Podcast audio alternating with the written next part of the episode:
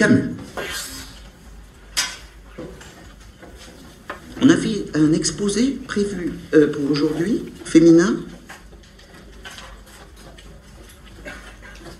Eh bien, on vous écoute, mademoiselle. Oui.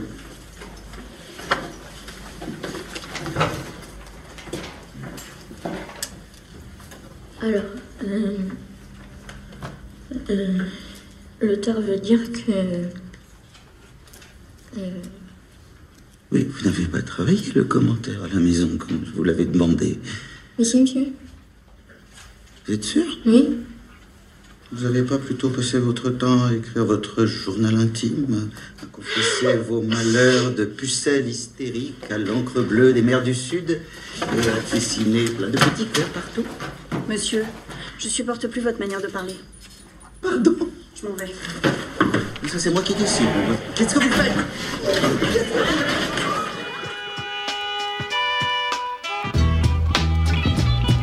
Horror has a face. T'as dit que je suis marrant. Ça veut dire quoi, marrant Putain de merde à la con, bordel? Qu'est-ce que j'ai de tellement poilant? Dis-le moi Dis-moi ce qui est marrant You cocksucker, you fucking miserable fucking Hector peut pas avoir de conversation.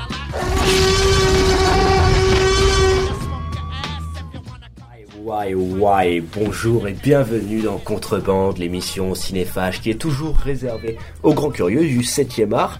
Aujourd'hui mes amis, eh bien ça va être une émission spéciale interview. En deuxième partie d'émission, vous allez pouvoir écouter une interview du réalisateur Serge Corber et de sa femme monteuse Marie-Claire Corber.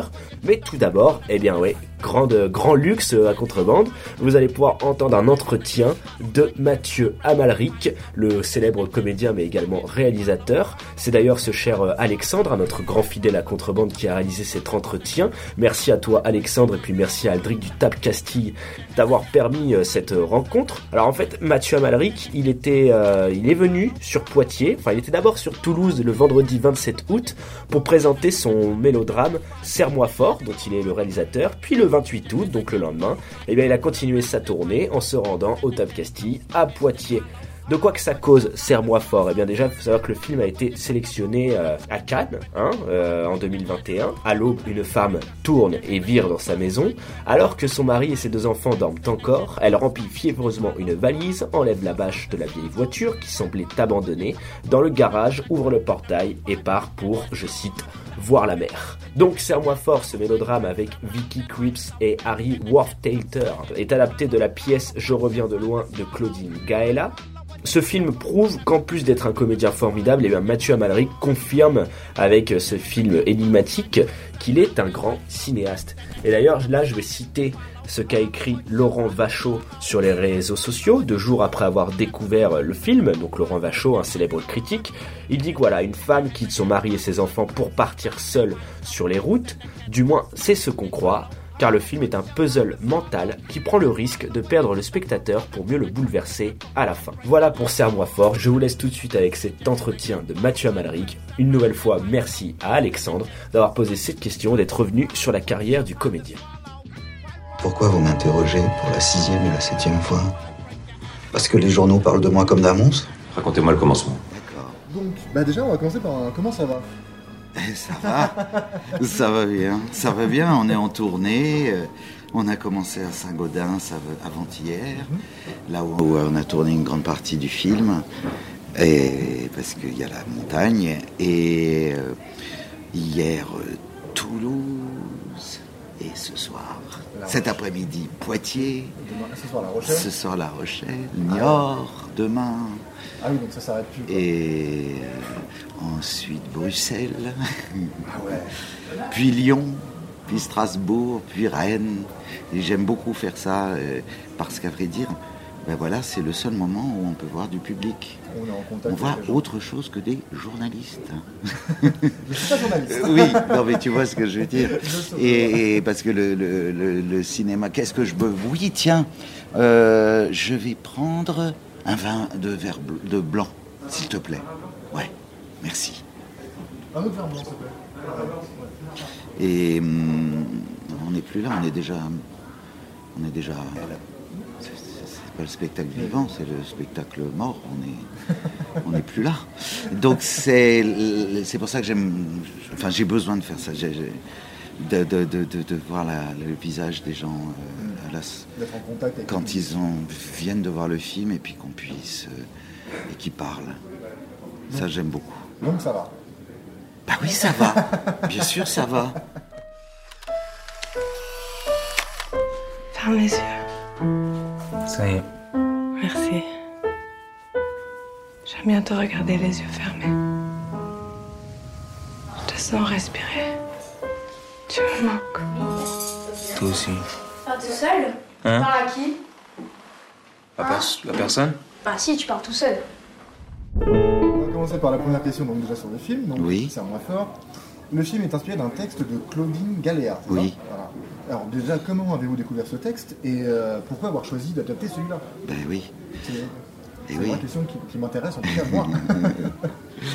Euh, un ami, euh, Laurent Zisserman, très proche ami, acteur et metteur en scène, voulait monter ce texte de Claudine Galéa, Je reviens de loin, qu'elle avait écrit en 2003, pour le théâtre. Et ça n'a jamais été joué. Elle n'a jamais été euh, montée. Ce texte, qui n'est pas tout à fait écrit comme une pièce de théâtre, c'est parfois elle joue sur la graphie, ça peut être écrit en italique, puis des mises à la ligne, des voix qui se chevauchent, des fois les noms des personnages, c'est A, B, C, D, des fois c'est juste une chanson. Vous voyez, c'est des bribes comme ça. Et mais dedans, il y a euh, quelque chose qu'elle a inventé qui, euh, lorsque Laurent, cet ami, n'a pas finalement monté cette pièce et qui m'a passé le livre et que je l'ai lu, ben, j'ai pleuré.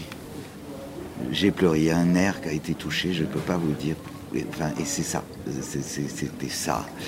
Et, et du coup, euh, attends, je vais attendre parce que bah, l'interview avec à la radio avec le bruit du vin, ça va donner mon genre. Mais non, c'est très bien. Bah, bah, ça fait très naturel. Bon, d'accord. très bien. Ah, très bien. très très bien.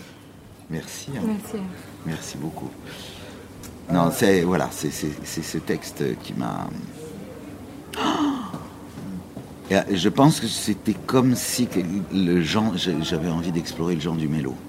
Vois. Vous voyez, un truc de premier degré, un truc qui vous fracasse. Le, le mélo, euh, c'est quelque chose qui vous touche quand même pas trop mal déjà dans votre filmographie quand même de manière générale. Moi j'ai d'autres questions sur la poésie, sur la tristesse, qui, qui mais tout le temps. Ah avec oui. vous. Enfin, si vous ça fait une semaine que je vis avec vous. Ah pour bon, c'est vrai. Et euh, à chaque fois je me dis c'est dingue, il y a une espèce de verbe, il y a une espèce de manière de parler qui, qui- qui explose. Et il y a toujours aussi un côté souvent triste quand. Il y a beaucoup de regards, de regards caméra dans le film avec des monologues qui se lancent. Et on est toujours dans la tristesse et en même temps dans la poésie. Mais là, vous parlez des films comme acteur, peut-être. Comme acteur, oui. Mais oui, mais ça, Mais- je vois, c'est les films d'Arnaud Desplechin. Il aime bien les, les Bah, lettres à l'écran. Les... Par exemple. Mais euh, par exemple, l'appartement qui n'est pas d'Arnaud Desplechin, on retrouve ça aussi. Qu'est-ce que c'est l'appartement? Avec Pierre Arditi, avec euh, Laetitia Casta, Le grand appartement. le grand appartement. Le film de Pascal Thomas. Exactement. Ah oui, oui, oui. Ben, ça aussi. Et pourtant. Oui, non, mais alors ça, c'est- Et là, vous êtes dans un rôle très différent. ça, c'est le monde euh, de ma vie d'acteur, mon activité d'acteur, où je me entre dans le monde d'autres personnes. Mais l'acteur influence peut-être aussi le réalisateur et peut-être même qu'on peut trouver. euh, Certainement. Du, du Paul Dédalus dans vos, euh, dans vos films. Hmm. Par exemple, dans Mange ta soupe, le personnage principal ressemble quand même beaucoup à Paul Dédalus, je trouve. Ah ben, sauf que Mange ta soupe, je l'ai tourné bien avant de commencer à ma vie d'acteur. Ouais. ben, C'est d'autant Ah plus bah, intéressant ouais. au final. Ah non, c'était juste avant, oui. C'est d'autant plus intéressant. Mm. Ah. Bah, pff, tu sais, euh, on est euh, des tout petits morceaux de plein de choses. Et un manteau d'arlequin euh, fait de toutes les rencontres. c'est tout à fait possible. Après, tout de même, sur un plateau, il s'agit d'aller creuser euh, dans quelque chose euh, qui te semble absolument euh, vital et nécessaire et qui, vient de, toi sans que tu t'en rendes compte. Mais, mais par exemple, sur ce film-ci, paradoxalement, on voulait surtout pas de tristesse. Parce que le film, c'est tellement tragique que donc il fallait que cette personnage de Clarisse, de Vicky, qui est par son visage une sorte de, de lumière, quoi, qu'elle soit tout le temps en train de faire des choses. Qu'elle soit, on va pas filmer ses écroulements. On va filmer plutôt tout ce qu'elle va essayer de faire pour euh, son geste d'imagination, ce, ce geste amoureux de l'invention, de l'inversion. Parce que oui, dans ce film, le personnage de Clarisse flirte un peu avec la folie. Et Oui. Vous, vous dites que vous voulez éviter donc un, un truc trop sombre, mais euh, l'une des thématiques, on rentre dans la partie un peu spoil, est quand même le deuil. Mais c'est-à-dire que il n'y a pas de spoil parce que le film n'est pas construit sur un secret, puisque au bout de twist, 25 euh, minutes, même pas. Oui, mais euh, dans la pièce de Claudine, euh, la révélation était finale, tout à la fin. Et j'ai senti que pour être plus proche de ce que le personnage faisait, c'est-à-dire de, de projeter, d'inventer, c'est-à-dire elle trouve des trucs. Et un des trucs, c'est, tiens, on n'a qu'à dire que, ou j'ai qu'à me dire que c'est moi qui suis parti. Comme ça, vous, vous êtes intéressant. Et voilà. Et c'est là aussi où je me suis dit qu'il y avait à quoi faire pour s'amuser avec le cinéma. Et il y a une scène, moi, qui m'a touché, qui m'a. Alors, la question est purement égoïste. Hein. Oui. Ça m'intéresse, que personne d'autre que moi. C'est cette scène où euh, elle lui dit d'enlever son pull alors qu'elle n'est pas là et que lui il lui répond, il fait je vais pas faire ça, il enlève quand même son pull. Toute cette scène-là qui est magique, qui est touchante, moi ça m'a même inspiré des idées de scénario, etc. Est-ce que l'idée elle était déjà dans, dans l'œuvre originale de Claudine Galéa Est-ce que ça vient de vous ou de quelqu'un de l'équipe? Ben, comme je te disais, dans le texte de Galéa, il y a des jeux de superposition de voix, d'absence, tu sais pas qui parle à qui, euh, même si pendant tout le texte, on pense que c'est une femme qui est réellement partie. Euh, à ce moment-là, cette scène-là, euh, on sait que c'est eux qui sont morts. Et on sait qu'elle attend le retour des corps. Elle a eu le courage de revenir dans la maison vide. Et hum, elle a trouvé un- une autre tactique qui est non plus l'inversion, mais c'est les leurs. C'est-à-dire, tiens, cette jeune fille dans le conservatoire de musique, euh, on n'a qu'à dire que c'est ma fille qui a grandi. Et hop, je l'amène dans la maison. Et la scène dont tu parles, c'est ça. Et euh, non, non, non. je crois qu'on a. Il y avait évidemment euh, un espèce de dialogue imaginaire, mais pas tout à fait comme ça. En tout cas, il n'y avait pas le côté. euh, je veux voir ton. Non, non, on l'a, on l'a inventé. Oui, c'est ça, donc on l'a inventé. Parce que moi toute cette scène était magnifique. Oui, quand, oui, euh, oui. Elle prépare les crêpes ou je sais plus quoi et que. Il y avait un petit déjeuner dans le, le Galéa, mais euh, tu sais, après, tu as l'impression que, que tout était déjà là. Et pourtant, non, il n'y a, pas- il y a pas du tout le fait qu'il enlève son t-shirt. Et puis ça venait aussi, c'est pour ça qu'après j'ai eu envie de filmer cette rencontre avec ce flûtiste où elle met sa main sur son torse. euh, Et alors qu'elle vient de vomir sur son mari en disant mais Marc c'était un meuble et puis les enfants j'avais envie de les jeter par la fenêtre et maintenant je les transforme en petites biches gentilles mais c'est n'importe quoi. Elle, elle cherche une espèce d'énergie de vie. Moi je pense que dans cette scène là dont tu parles, en fait euh, elle est allée trop loin dans l'imagination et en fait ils vivent très très bien sans elle. Ça y est, euh, ils ont euh, ils ont comblé le manque et la vie continue très bien sans elle. Donc à un moment, elle dit euh, Marc, hé, oh Et donc, fait- en fait, il faut qu'elle le reséduise. Qu'elle veut plus entendre parler d'elle, c'est bon. Et donc, elle le rechoppe, elle le reséduit. Je crois que c'est ça. Et pour ça que ça va jusqu'aux larmes, parce que du coup, c'est le manque. Et tu vois, on avait tourné que la scène avec les enfants et Arié dans la cuisine. Et Vicky, pendant ce temps-là, avait un micro, un retour vidéo et un retour son dans une autre pièce.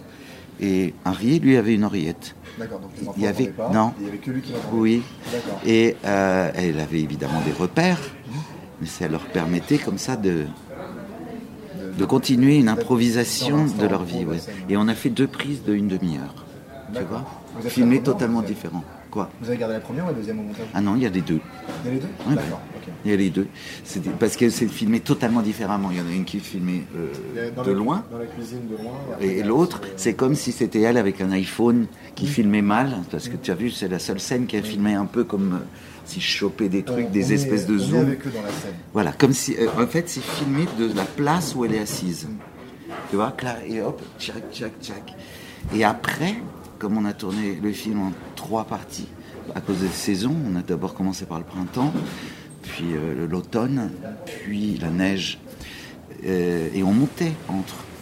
Et en revenant dans la cuisine six mois plus tard, j'ai proposé à Vicky d'apprendre la scène qu'on avait déjà montée, tous les dialogues, et, et de la jouer seule à la table. Et ensuite, au montage, on a fait se, se frotter. Et c'est là que ça fait mal. C'est là qu'est le mélange.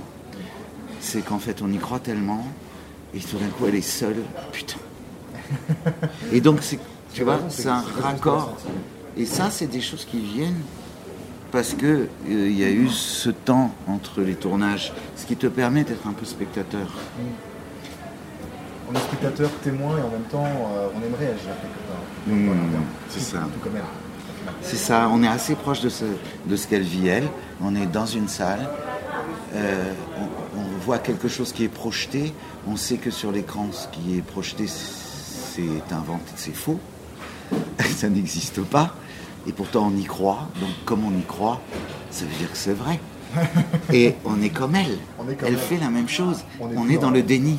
On est pris dans la espèce d'ambiance de folie un petit peu. Ben, on veut pas que ce soit. C'est pas possible que ce soit vrai. Jusqu'à la fin, on espère Oui. que. voilà, et même, même, moi, personnellement, à la fin, quand on voit les housses, je- j'espérais qu'à la fin, dans les housses, on ne voit pas les corps des, gens.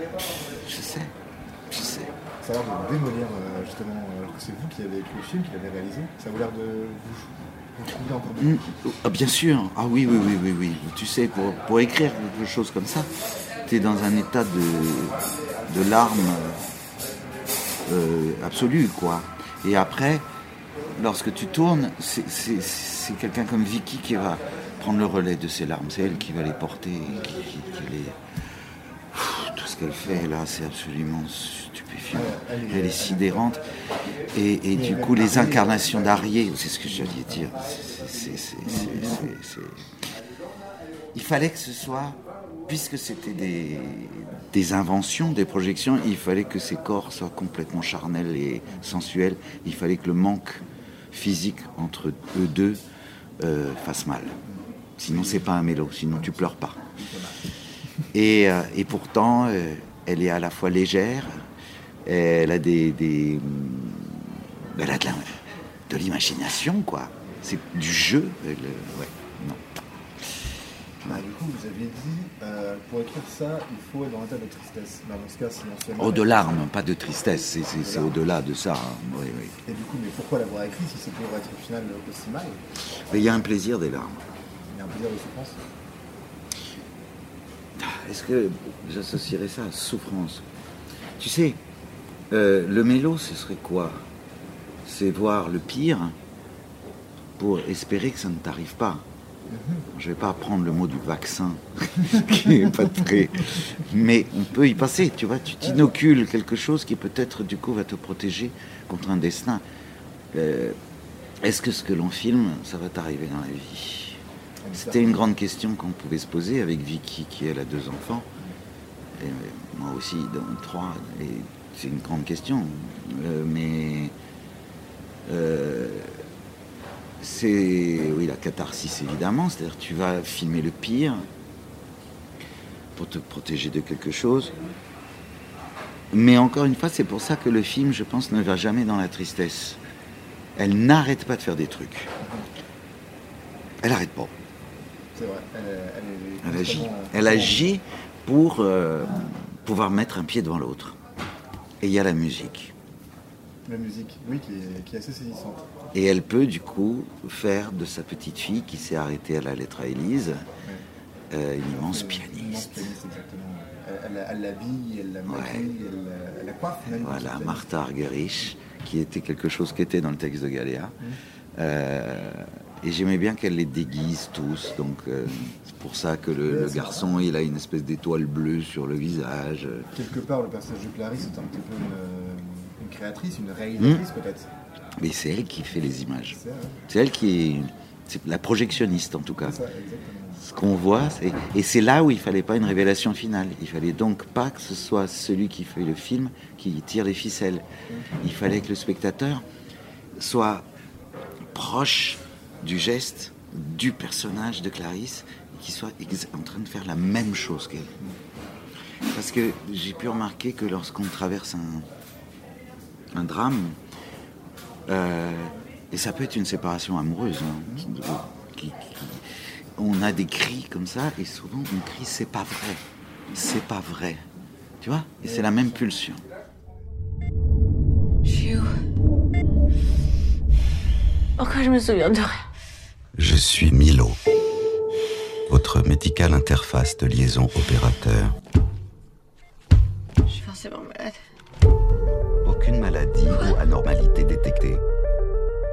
Je suis pas malade. Milo, déverrouillage.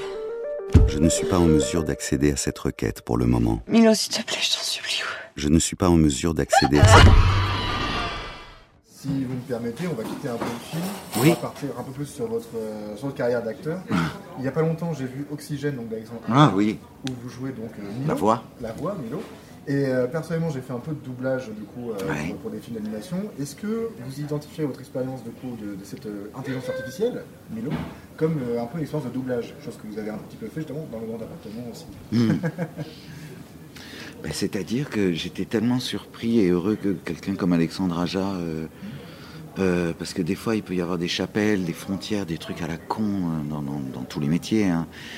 mais euh, le cinéma, on aime tous les cinémas, quoi. C'est vrai, c'est débile.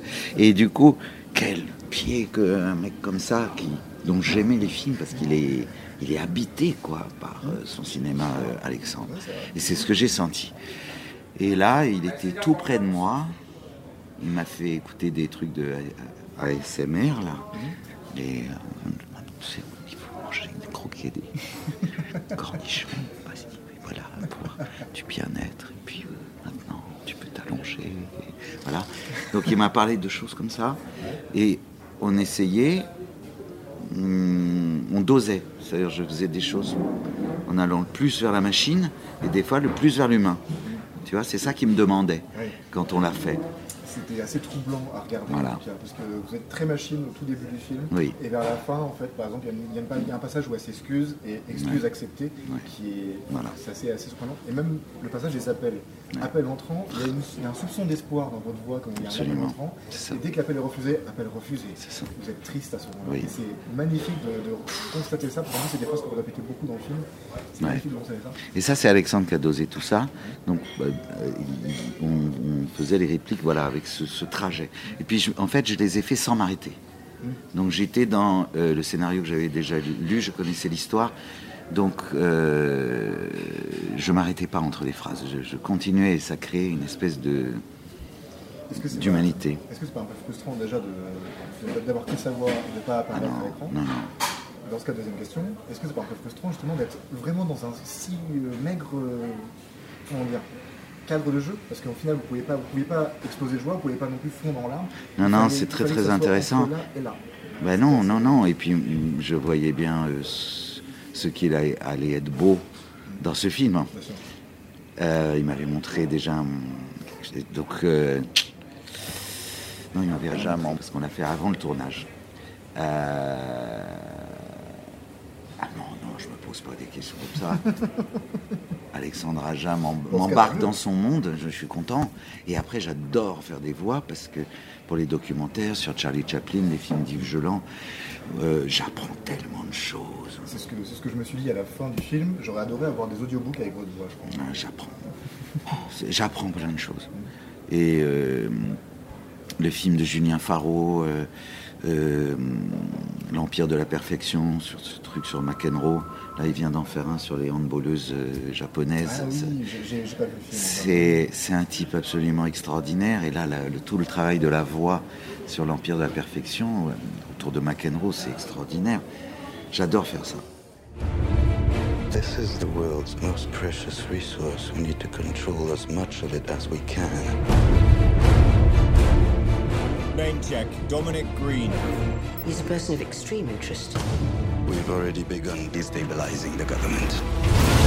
You know who Green is and you want to put us in bed with him. Yeah, you're right. We should just deal with nice people. Get in. All right. Careful with this one, Mr. Bond. She won't go to bed with you unless you give her something she really wants. I think someone wants to kill you. You two do make a charming couple, though. You're both, what's the expression? Damaged goods.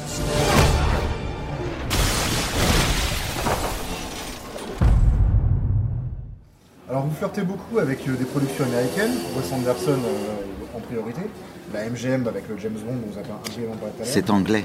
C'est euh, James Bond n'est pas du tout américain. Ah James Bond est anglais, mais la MGM c'est bien une production anglaise. Oui, mais c'est produit. C'est vraiment, il n'y a pas un technicien américain. D'accord. Si vous dites euh, que James Bond est américain, ils vont vous tuer. On tourne à Pinewood, c'est extrêmement anglais.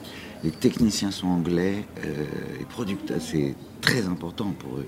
C'est que moi, j'ai regardé surtout pour la, pour la MGM, parce que c'est eux qui ont les droits en tout cas des productions de James Bond euh, en termes de cinéma. MGM étant américain, je me suis dit, pas. Mais c'est vrai que James Bond, par contre, oui, c'est un espion britannique. Et je voulais aussi parler de donc, cette brève apparition dans Munich de Spielberg. Est-ce que vous. C'est vieux tout ça. Ah, C'était il y a longtemps quand même. Avant 2010, donc oui, Ouais. Mais est-ce que vous souhaiteriez refaire. Tourné un à Budapest, de- hein. C'est tourné à Budapest, pour lui c'est un film d'auteur, parce que c'est un film pas cher pour quelqu'un comme Spielberg, et c'est un- quelqu'un qui travaille sur l'artisanat, et, euh, et qui est un film totalement tourné en Europe. Vos scènes à vous, elle est à Paris, non? Oui, aussi. Et oui, mais, euh, mais Paris reconstitué à Budapest, À Budapest. aussi. Ah, d'accord. Pas la Tour Eiffel, bien sûr, mais bien sûr, on a tout tourné à Budapest. D'accord. Ouais. Ah, ça c'est intéressant. Ouais. Et du coup, excusez-moi, mais souhaiteriez-vous rejouer un petit peu donc, euh, ce genre de film, un petit peu cinéma de genre? Et souhaiteriez Tout est possible. Je suis ouvert. à- Moi, je.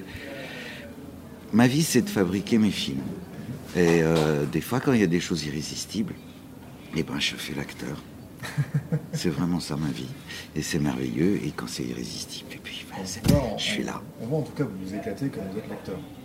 Ben, je suis obligé de beaucoup travailler parce que j'ai jamais appris à le faire, donc je dois travailler beaucoup. Ouais. Et là, par exemple, Les Larieux, qu'on a tourné à Lourdes, qui, Ah oui, va sortir Tralala. Tralala, vous allez voir, quoi. C'est- sidérant ce qu'on arrive à, à- Et puis, quand vous êtes avec Éric Rochant, on- il faut aller chercher d'autres, d'autres, d'autres couleurs. Mais vous savez, je ne le fais pas pour le plaisir des personnages, je le fais parce que c'est la personne qui est en train de fabriquer le film m'emporte, est habitée. Voilà. Pour ça que j'y vais. Je vois très bien. Parce que c'est irrésistible, parce que je, je, je- je- euh, voilà, attiré par la personne qui fabrique le film. C'était une soirée atroce. Quand je suis avec toi, c'est horrible. Si. Alors quand on est à deux, ça va. Mais on n'a pas de vie, putain. Les autres, ils s'entendent bien. Ça va, c'est pas dur pour eux, mais nous, on n'a rien à voir l'un avec l'autre. C'est pas mal, dès que tu parles, j'ai envie de t'étrangler. T'es la pire affaire que j'ai jamais eue. On ne s'entend pas du tout. Il y a un truc qui est sûr, c'est que si on a été ensemble, c'est que je t'aime énormément. Parce que t'es infiniment aimable. Et je trouve qu'on a moins, que la vie nous donne moins qu'aux autres. Et un jour, ça n'ira plus, Esther, parce qu'on peut pas s'empêcher de vivre tout le temps. On peut pas s'aimer si la vie nous donne rien. Ce sera triste. Parce qu'à deux, on était mieux que les autres. Parce que notre amour vaut le coup et que le leur est tout petit.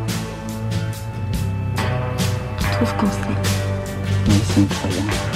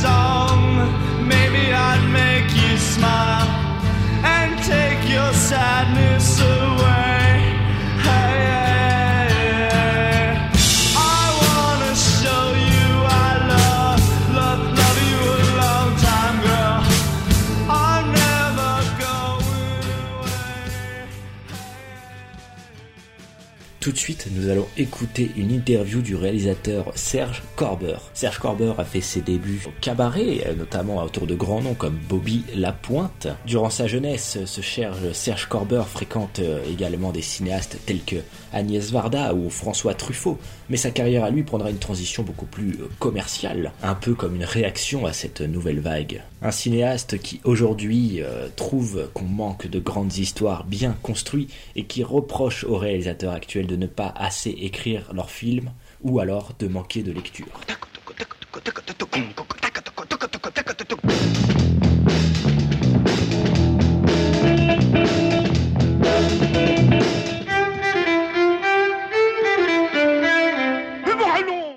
Pour rappel, Serge Corber est surtout très connu pour le film culte L'Homme Orchestre, une coproduction entre l'Italie et la France sortie en 1970 avec Louise de Funès et surtout avec la musique composée par François de Roubaix.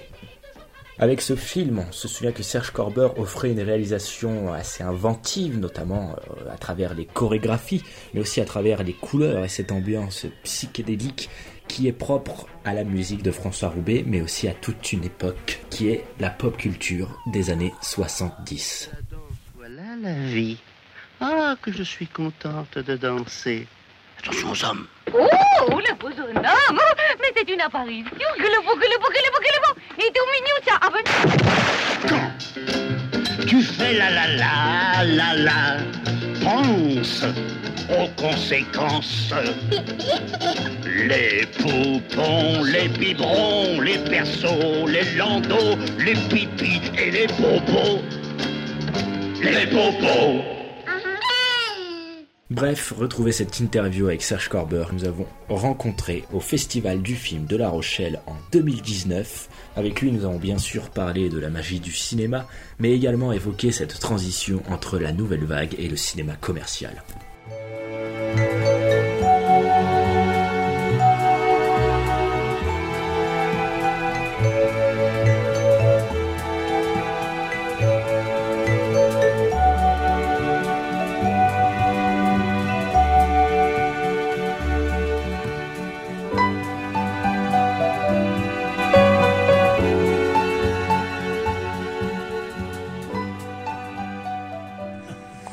Monsieur Corber, merci beaucoup de répondre à nos questions. Oui. J'aurais euh, une première question pour vous, qui est très vaste et qui va aussi être très personnelle. C'est quoi pour vous la magie du cinéma? Ah, vaste question. Vaste question, n'est-ce pas? Bah, la magie du cinéma, c'est euh, d'abord de, de mettre ses propres sentiments dans l'image, de se, de, de- pour que les gens puissent s'identifier à ce que vous avez envie de faire. C'est-à-dire que lorsque vous faites un film, euh, si vous vous mettez dedans, si vous, si vous avez une vraie sincérité et, et, et, et- de l'émotion, les gens vont euh, automatiquement euh, la, ressentir. Et le cinéma, ce n'est que l'émotion, quoi. Que ce soit un beau paysage ou un acteur qui joue une scène euh, tout à fait sincère et avec émotion, c'est magnifique pour le public parce qu'il va, il va, le- il va, il va prendre tout ça, lui, et, et il va être ému par la, par la scène. Si on réussit ça, c'est gagné. quoi. Pour moi, c'est ça, c'est le cinéma, c'est l'émotion, quoi. Tout de suite. S'il n'y a pas ça, c'est foutu. L'émotion, du coup. Ouais, vous n'êtes pas le premier à me dire ça. L'émotion, l'émotion, c'est, ça peut être dans le rire et dans les larmes. C'est ça, c'est l'émotion, quoi. Bon, moi, j'ai fait beaucoup de comédies et quand on voit les gens rire, c'est magnifique. C'est, euh, une, vraie, récompense, c'est qu'on a réussi son, groupe. C'est très difficile le cinéma. Euh, quand on tourne des comédies, c'est très très compliqué parce que au quand c'est au théâtre, vous avez tout de suite le résultat, vous savez ce qui fait rire ou ce qui ne fait pas rire. Donc on peut, on peut changer un peu les choses, changer de rythme et tout ça tout de suite. Mm. Mais au cinéma, c'est le grand mystère. hein. On ne sait pas comment ça va fonctionner. Vous n'êtes pas dans toutes les salles. Et non, non, puis même le film, quand il est fait, il est fait. Vous pouvez plus euh, revenir dessus. Donc on ne peut pas se tromper, quoi, c'est ça. Et dans le rythme, et dans le timing, et, et dans, et, et- et dans les, tous, les, tous, les, tous les effets de comédie. Donc ce qui fait qu'on est un peu dans le c'est là où je dis il faut être extrêmement sincère et faire des choses qu'on aurait nous envie de voir sur l'écran euh, et les faire passer et les faire passer dans les scènes de façon à ce que le public soit réceptif à ce que vous avez envie d'avoir. En gros, en gros c'est ça, mais c'est la grosse difficulté. C'est une grande difficulté, c'est que c'est au, au millimètre le comique, ce qui est le contraire du drame. Parce que le drame, on connaît, on connaît la, la technique et le système. Faire pleurer, c'est pas compliqué. hein. On sait comment ça, on sait comment on peut construire une scène pour qu'elle soit euh, mélodramatique. Mais le comique, c'est un peu, on ne sait pas si, si ça va faire rire les gens ou pas, quoi. Voilà. Bah, c'est euh, c'est là où est la force de, de Louis de Funès, qui lui euh, a une telle sincérité que les gens se prennent ça en pleine poire, quoi. C'est euh, c'est ça sa force, quoi. On peut pas tricher avec l'humour. On ne peut pas tricher, non. Non, absolument pas. Et c'est pour ça que, en général, ce sont les comédies qui vieillissent le moins vite. Tous les grands films qui restent, vous allez remarquer ça, ce sont souvent des, des comédies. Ce sont souvent des films comiques. Les films de Lubitsch ou de Capra ou de tous ces grands metteurs en scène américains qui étaient de grandes comédies, elles sont toujours là et extrêmement modernes. Euh, et c'est pour ça que De Funès, lui, est toujours là et même les gens qui le, qui le descendaient avant, tout d'un coup, le redécouvrent. Ils disent, mais c'est tout de même un, un acteur incroyable et, et magnifique et, et- et- et drôle. Il peut faire passer le comique. Et on rit encore aujourd'hui, quoi. Ce sont des films qui ont 50 ans, quoi. hein. Euh, Comme l'homme orchestre, comme euh, ces films ont été faits il y a une cinquantaine d'années, quand même. Mais justement, euh, puisqu'on parle de l'homme orchestre, vous, vous venez euh, du musical aussi. Oui, tout à fait. Et il y a une question que je me suis toujours posée, c'est est-ce que la musique est vraiment essentielle au cinéma? Ah ben c'est primordial. Ah oui Ah oui, les metteurs en scène qui pensent le contraire sont pas de bons metteurs en scène. Parce que la musique au cinéma, c'est comme un, bon dialogue. Et ça doit faire passer les mêmes sentiments. Si vous, avez, si vous mettez une musique euh, triste sur une- dans une scène de comédie, ça va faire tomber euh, la scène de comédie. Au contraire, s'il y a une musique adaptée, euh, humoristique et un peu drôle, à ce moment-là, ça va aider la scène et ça va la, la remonter. Euh, c'est primordial la musique au cinéma. Les, les metteurs en scène qui pensent le contraire ne sont pas de, de bons metteurs en scène. Euh, Puisqu'on parle de musique, ça me rappelle le fameux extrait euh, avec De vous et Michel Legrand dans le film Dans Cléo. Varda dans Cléo, bien Oui, sûr. oui, oui. Et du coup, bah, voilà, vous faites partie de ces cinéastes de la nouvelle vague, vous avez fréquenté Truffaut, Ah, mais Varda. C'était comment cette époque, la nouvelle vague? Comment comment vous sentiez je, je veux que vous racontiez un peu cette liberté que vous aviez? Ah, mais ça se faisait, ça c'est- c'est- ça s'est fait tout naturellement. C'est-à-dire que, un, quand on avait une vingtaine d'années, on se retrouvait à la cinémathèque. C'est une bande de potes, quoi. hein. On était euh, 7 ou 8, euh, Truffaut, Chabrol, euh, Godard. On se retrouvait tous les soirs à la cinémathèque. C'était rue d'Ulm à Paris. Euh, on voyait trois films par soir, de 18h à minuit. On voyait trois films, ça coûtait un franc la séance à la cinémathèque. Et donc on se retrouvait tous les, tous les soirs. On passait toutes nos soirées ensemble. Et après, ça se terminait très tard parce qu'on parlait des films. Forcément, on, parlait, on était tous euh, complètement bercés par tout ça. Et ça s'est fait naturellement, la nouvelle vague. C'est-à-dire qu'à un moment donné, on s'est dit, comme, comme les jeunes maintenant pourraient faire, euh, en se disant, ben, le, cinéma, le cinéma de papa, ça va, euh, on va faire autre chose, on va, on va redynami- redynamiser tout ça. Et euh, c'était ça. C'était une nouvelle génération. Bizarrement, ça ne s'est pas fait là. C'est-à-dire qu'il y a eu deux, deux- deux générations, mais il n'y a pas eu cette espèce de révolution faite par les jeunes. Quoi. Ce qu'on espère toujours, c'est que ça change et que les jeunes puissent prendre la place et que, et que ça se renouvelle.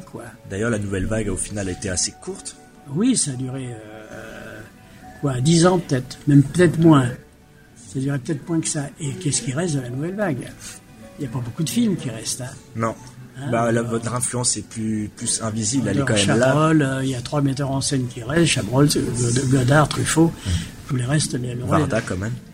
Oui, oui. Euh, C'est drôle parce que Varda, je la classe après parce que c'était avant. Ouais. Agnès Varda a commencé avant la Nouvelle Vague, c'est vraiment la première.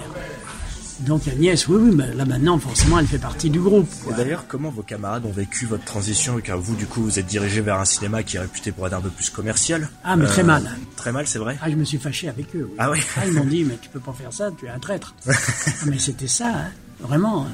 Je lui dis, moi, euh, j'ai rencontré ce mec, il est sympa. euh, Il n'y a aucune raison que je fasse un mauvais film avec, euh, donc je fais, je fais le film que j'ai envie de faire. Ce que j'ai fait d'ailleurs, hein, et qu'il a accepté, ce qui est quand même assez rare. Que je lui une comédie musicale à l'époque où ça n'existait pas en France.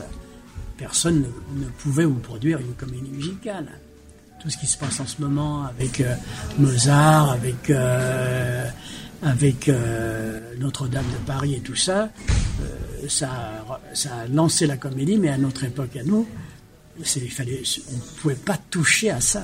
C'était uniquement les Américains qui faisaient des comédies musicales. Le fait de faire, d'avoir l'idée de faire une comédie musicale avec une star, la plus grosse star de l'époque, c'était déjà une grande, grande star de Funès, aucun producteur ne pouvait refuser.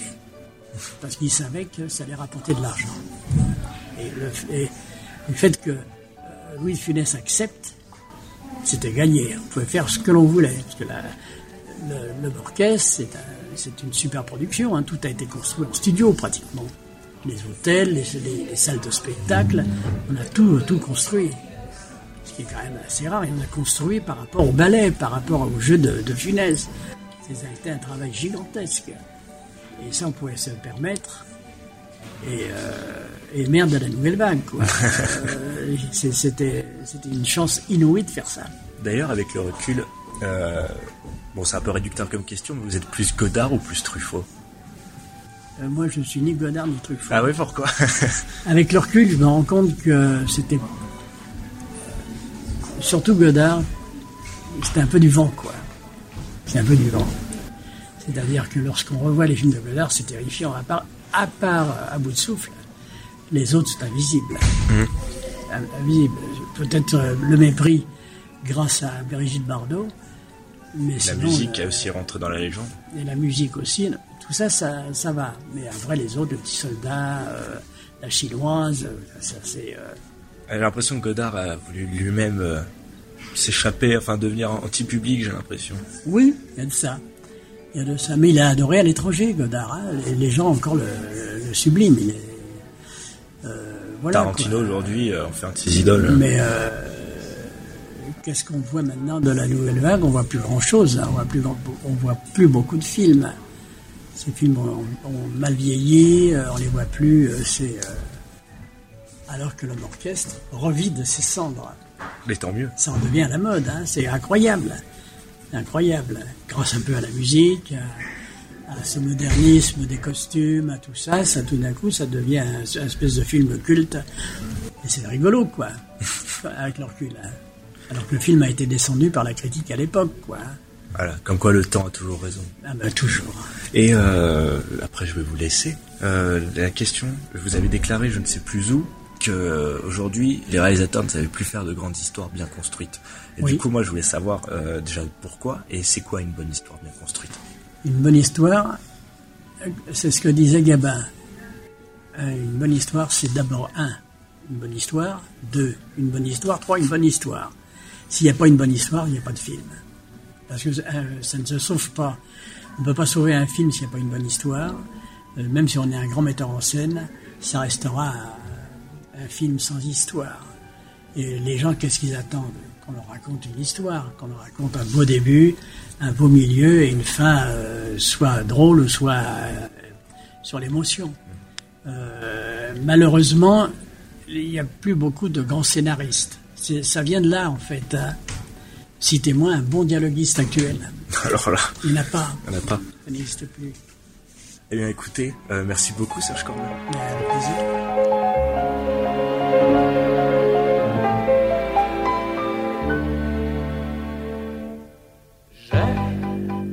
J'ai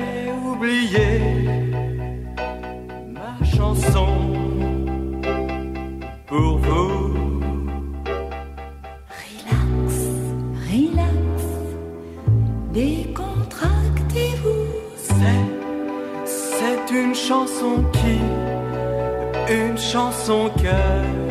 C'est une chanson quoi?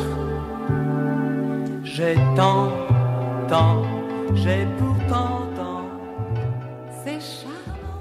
C'est le montage qui fait le cinéma. C'est quand on monte un film qu'on raccorde quelques plans que ça devient un film. Cette citation, nous la tenons de Quentin Dupieux. En effet, le montage des films est super important. C'est pour cela qu'on va tout de suite euh, écouter une interview d'une monteuse, la femme de Serge Corber, qui a monté la quasi-totalité de ses films.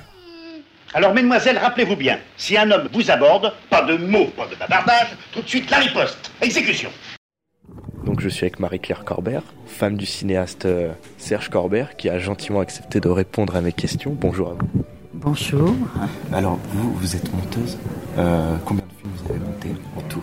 Est-ce que vous avez le chiffre en- Pas forcément exact? Non, je ne, je ne sais pas, je peux pas dire. depuis que vous avez quel âge? Euh, J'ai commencé le montage quand j'ai rencontré Serge Camper. Je faisais euh, des études de psychologie et euh, oui, j'étais destinée à, à faire de la psychologie, mais le montage c'est de la psychologie aussi. hein. Ah oui Réussir à, à accoucher et à, faire, à transposer euh, ce que le metteur en scène a voulu. Ben, le metteur en scène en général, il est souvent auteur de, de son film. Il le voit dans sa tête, il le transpose à travers des tas d'objectifs, des tas de... euh, il prend des comédiens pour euh, jouer ces personnages qu'il aime bien. Et ensuite, il y a un grand matériau qu'il faut euh, reprendre forme et euh, amener à ce que le metteur en scène rêvait de son histoire, parce que euh, au début, ce sont des mots. Ensuite, c'est euh, des images et euh, du rêve. Si le film est bien fait, quand le spectateur est dans une salle noire, il rêve et il voit une histoire.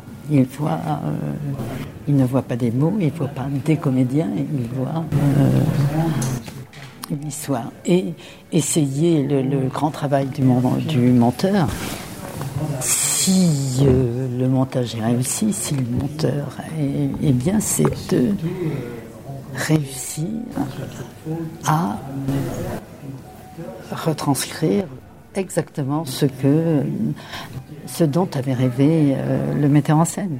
Mais aussi, du coup, euh, je pense euh, retranscrire bah, en même temps les émotions du personnage, parce que quand je vois par exemple un film comme euh, Scorsese, un film de Scorsese euh, qui va avoir un montage très cocaïné, ça va adopter pleinement euh, l'atmosphère du film. Euh, voilà, mais le montage est lié à la pensée de, du metteur en scène, à, à la pensée.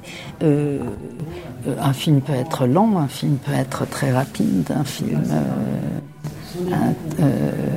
une image euh, suivant euh, à, euh, travers l'objectif, à travers euh, euh, le montage, c'est aussi la notion du temps. C'est arriver à euh, euh, une émotion, de temps en temps, elle peut être très courte, mais de temps en temps, elle est très longue. De temps en temps, tout, tout est dans le temps et il faut savoir apprécier euh, la longueur, euh, la longueur des plans, la longueur d'un- regard, la longueur. euh, et ce qui est très très important aussi, c'est euh, le jeu des comédiens. On parlait beaucoup de De Funès tout à l'heure, du rythme, de, de c'est le rythme. Ah ouais, le rythme, c'est le temps. Tout en, on, revient toujours là-dessus. euh, euh, on a un, temps, euh, une heure et demie pour faire un film, et dans cette heure et demie, il faut faire rentrer toute une histoire. Et- Euh, moi, je voulais savoir aussi comment euh, vous êtes arrivé dans le montage, parce que du coup, à la base, vous sortez d'une école de psychologie. Je suis, oui, à la Sorbonne. euh, comment vous êtes arrivé à faire du montage comment j'ai réussi à faire du, à faire du Qu'est-ce montage qui est dans votre vie, enfin, dans comment de psychologie vous êtes rentré dans le milieu du cinéma? J'ai rencontré Serge Corber. Et, Assez jeune, du coup Oui, on avait 20 euh, à 20 20 entre 22 et 25 ans. Et euh, bon, c'était soit moi je me destinais à un métier extrêmement pre- prenant. hein, euh, euh, Serge, son métier est extrêmement prenant et c'était deux voies différentes. Donc on aurait pu faire notre métier chacun de notre côté, mais on ne se serait jamais vu. Euh, et à partir de là, bon, euh, on- a, euh, en inventant ces histoires, bon, je l'ai suivi sur les plateaux, sur les et dans les salles de montage, et j'ai, sans suivre les cursus obligés des montages, je n'ai pas fait, je n'ai pas fait de stage de laboratoire, je n'ai pas fait de stage de montage, je n'ai jamais été assistante monteuse. J'ai, euh, mais euh, hein, il y a- c'était une époque aussi euh, fabuleuse.